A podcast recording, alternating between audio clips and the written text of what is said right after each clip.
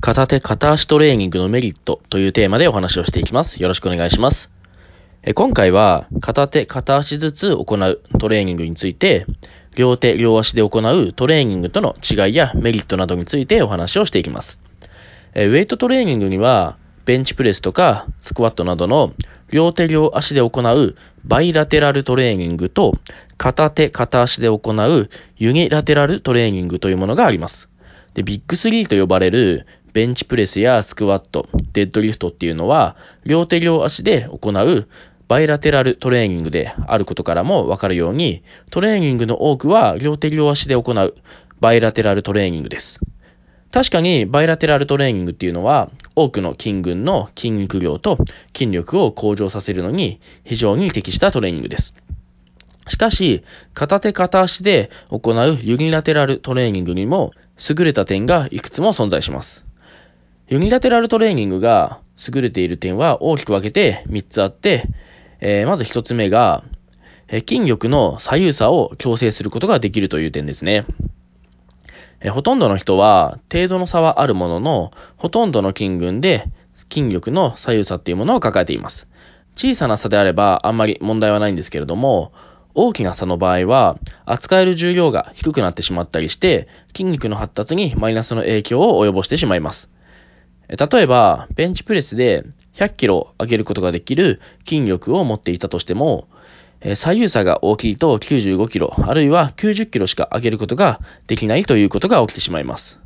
えこれだけならまだいいんですけれどもえ、骨格の歪みが出てきて体を痛めたりなど大きな悪影響を及ぼすことも少なくありません。え両手両足で行うバイラテラルトレーニングは無意識のうちに強い方に頼ってウェイトを上げてしまうので、どこかで意識的に左右差を強制しないと左右差がなくならないばかりか、どんどん差が大きくなってしまう可能性もあります。なので、片手、片足で行うユニラテラルトレーニングを取り入れて左右差を強制するのが理想ですね。この時の原則は、弱い方の側に合わせてトレーニングをしてあげるということですね。例えば、ワンハンドダンベルローで30キロで右で10回、左で8回が限界になる場合は、弱い方に合わせて右も8回でセットを終了するようにします。こうすればそのうち弱い左の筋力が右に追いつくようになります。えー、二つ目なんですけれども、えー、二つ目のメリットとしては、片手片足で行うユニラテラルトレーニングの方が、片側のみで見た場合、高重量を扱うことができるというものですね。例えば、ワンハンドダンベルローで30キロで10回行うことができる人が、バーベルでのベントオーバーローで60キロで10回できるかと言われれば、多くの場合はすることができません。つまり、片側に対してであれば、片手片足で行うユニラテラルトレーニングの方が高重量を扱うことができるっていうことになるんですね。えー、3つ目のメリットですね。えー、3つ目のメリットとしては、えー、怪我をしている時でもトレーニングを行うことができるということですね。例えば、手首を怪我している場合、上半身の多くの種目が行えなくなってしまうんですけれども、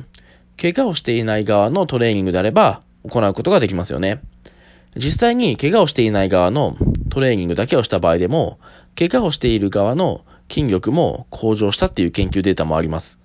つまり、怪我をしていない側のトレーニングを行うことで、怪我をしている側の筋力の低下を防止することができるということですね。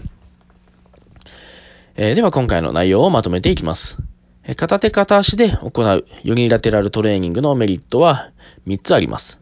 それは左右の筋力差を、えー、強制することができる。そして、